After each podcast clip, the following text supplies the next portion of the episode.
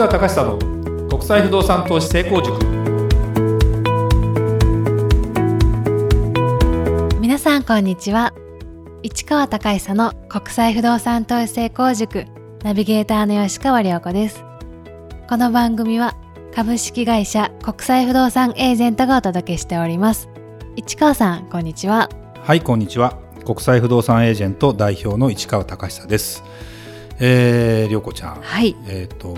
またねこれ収録がね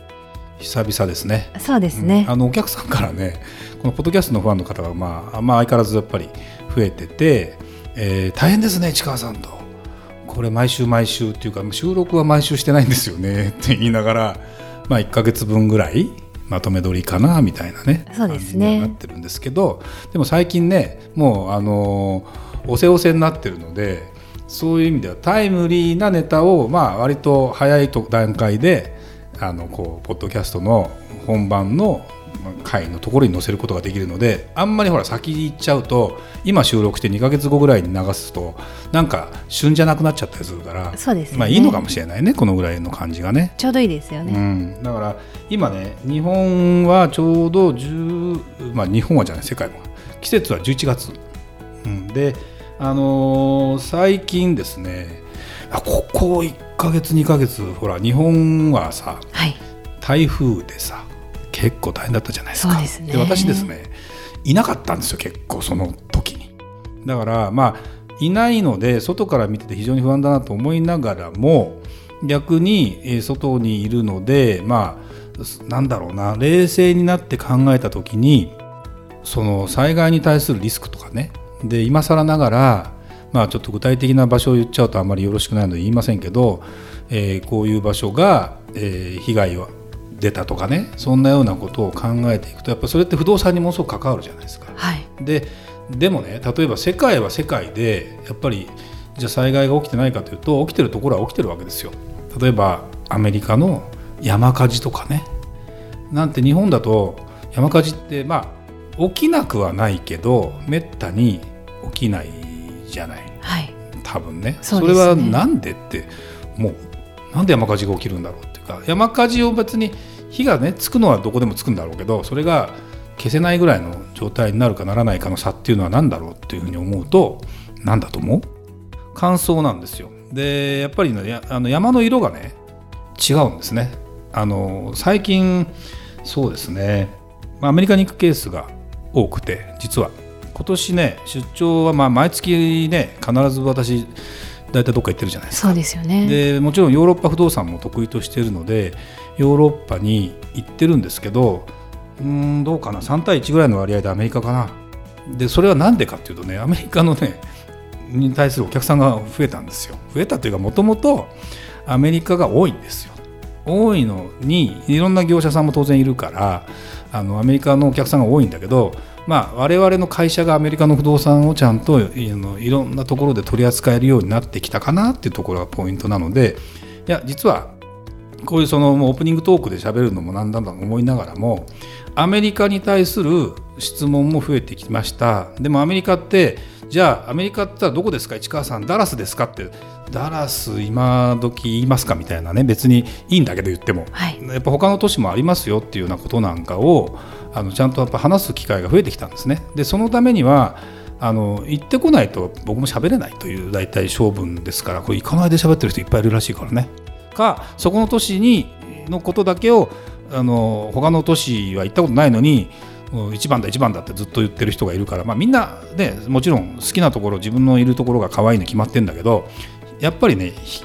結局投資とかいう観点で考えたら別にそこに住むわけでもないからやっぱり基本的に比較できないと僕はいけないと思っててそれのためにはですねやっぱり比較してやっぱり話ができたらいいかなと。でもその前に、えーこの街ってどうなんだろう。大体いくらぐらいの不動産が売売ってるんだろうとか。で何がおすすめで何に気をつけなきゃいけないかなんていうもう基本的な話ね。はい。まあ、思いっきり基本的な話してしまうとあれなのかもしれないんでちょっとあ多少のそのなんだ、うんまあ、難しめな話もするかもしれないんだけどそんなことをちょっと取り上げてみたいと思うのでアメリカの、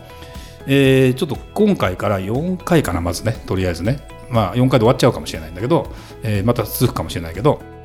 4都市というか4つの、まあ、エリア？みたいなのをちょっと特集で、えーまあ、質問コーナーというかそこについて実際私が行ってきましたと、はい、行ってきてその話をですねちょっとさせてもらえたらいいかなという気がしますので、はい、よろしいですか？はい、はい。はい、じゃあまず第1の、はい、都市、はい、どこですか、えー、今日はアメリカオレゴン州ポートランドの不動産について教えてくださいとのことです。はい。はい、今目の前に地図がありますよね。はい。ポートランドさあどこですか？ここですね。あそこですね。はい。ここじゃわかんないからね聞いてる人は。日本にものすごく馴染みのあるのはカリフォルニア州ですよ。でその北にあるオレゴン州でその北にはワシントン州。なんで西海岸の話するかというとあのアメリカの会社アメリカのトップ10企業時価総額かな？株式の時価総額のトップ10企業っていうのがあってその企業の名前が、えー、入れ替わってるわけですよ。50年前100年前って。でもちろん製造業が盛んな時とか、えー、今はいわゆる IT 系の会社とかがかなり勢力伸ばしてるでしょ？そうするとね今どんな状態になってるかと IT 系の会社ってどっか思い浮かべる？アメリカの IT 系の会社。アップルそうね。アップル、はい、他は？グーグル、グーグル他は？フェイスブックはい。これがどこにあるか。全部サンフランシスコ周辺にあるんですよ。はい。ここがシリコンバレーと呼ばれる場所ね。そこでまあスタートアップしてそこからもちろんいろんなアメリカ全土に広がっていってっていうような状態になってこの時価総額がベスト10の中の 8, 8社ぐらいがもうねそっち系の会社。だから今西海岸を語らずしてですね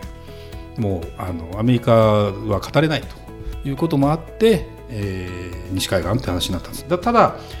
オレゴン州っていうとねカリフォルニア州っていうと西海岸って普通分かるんだけどオレゴン州って言われた瞬間にどこにあるかってね分かりにくくないですかディレクターさんね。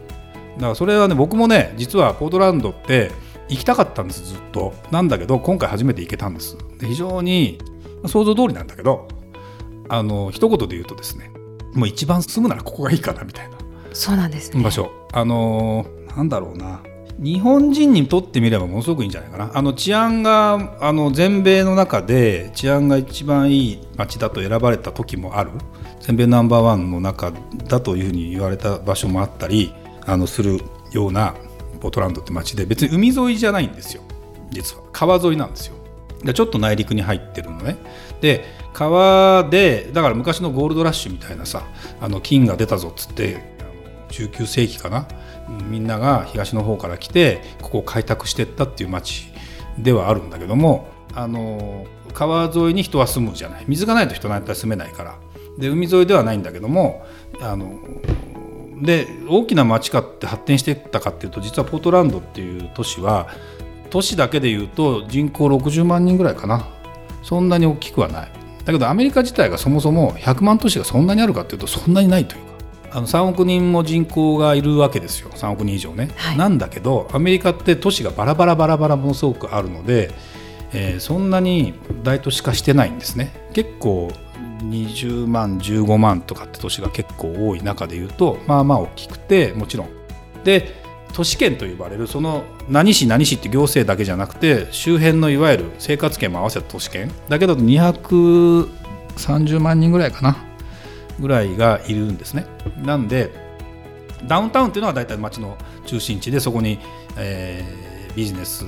街があったりしてでそこにビルが建ってたりしてでそこからまた人は住み出すんだけどその周辺に郊外に大体家を建てて住むと。で車で通って1時間もかかんないかなぐらいの感じで大体生活してるっていうパターンででも結構ねあの街が綺麗だし、えー、レベルも高いしでポートランドってねじゃあでもそんな有名じゃないじゃないですかで金額的に言うとあの例えば今サンフランシスコとかロサンゼルスで一戸建てでねまあいいなと呼ばれる思える一戸建てがいくらするかっていうと2億円ぐらいするんだね。まず、はい。うん、アップルの本社の近くの一戸建ては2億円にしないと買えませんみたいなね。普通の家で割と。なんだけどここだとですね5000万ぐらいかな。5000万円ぐらいですねでアメリカってねじゃあダラスとかあの南の方に行ってテキサス州とかで、えーここ3年ぐらいで値上がりしてきたけど、まあ、2000万円台からスタートし3000万円台4000万円台に上がってきてでオレゴン州のそのポートランドも、まあ、大昔はあの2000万円ぐらいからスタートしてるんだろうけどそれがやっぱり人が集まってきて、えー街が発展していくとででもまだ1億円っていうのももちろんあるんだけどもあの一般的なあのちゃんとしたファミリーが住めるような場所でいうと5000万円ぐらいってところが一般的になってきててで別に賃料もそれなりに30万とか年間取れたりえ年間じゃ月間かするので結構ちゃんとした街ですよ。でそこにあの教育も行き届いてるしだからアメリカなのにね何がいいかとねあの食事が美味しい。それはそうね。うんあのいろんなレストランがあるんですね。フランス料理イタリア料理とかって。だから文化レベルが高いんじゃないかな。だからそういうとこってね、うん、非常に僕はあの感心しますね。で他からも当然人も入ってきてるし街も成長しているのでで気候で言うとねちょっと、えーカリフォルニアってなんかすごく青い空。太陽。眩しい太陽。カラッカラな天気みたいな感じでしょ。で実はオレゴンになるともう山も近くなってきて、まあ、雨も降ったりするんですよ冬の季節。まああのワシントン州のシアトルなんかも冬の季節は結構雨が降りがちなんだけどもそうすると湿気もちゃんとあって山火事がだから少ないんだねこうなってくると。カリフォルニアとはまた全然状況が違ってくるのでなかなかですねオレゴン州もものすごく住むのがいいなと。だ投資ということでいうとあの一定の利回りも稼げるし値値上がりもしていくのでアメリカでいうところの、まあ、5000万円予算がありますよと。いう人が買うには僕は結構おすすめかな。あの安心できるね。ただあの不動産投資ってすごくその、うん好き嫌いもあるからもっとやんちゃにというか売って買ってみたいなことをやりたい人には物足りないかもしれないので非常にあの王道を行くような日本人に僕は馴染みやすい街だなという気がするのでポートランドはそういう意味ではおすすめです。ねこれをあの12月かなにセミナーをやろうかなと今考えているので、はいポートランドのエージェントの人を日本に呼んでねだからその時その時なんかお話できればなと思いますのでぜひあのその時に詳しく話ができればなというふうに思いますまあまず取っかかりはそんなとこかなはい、ありがとうございました。それではまた次回お会いしましょう。ありがとうございました。ありがとうございました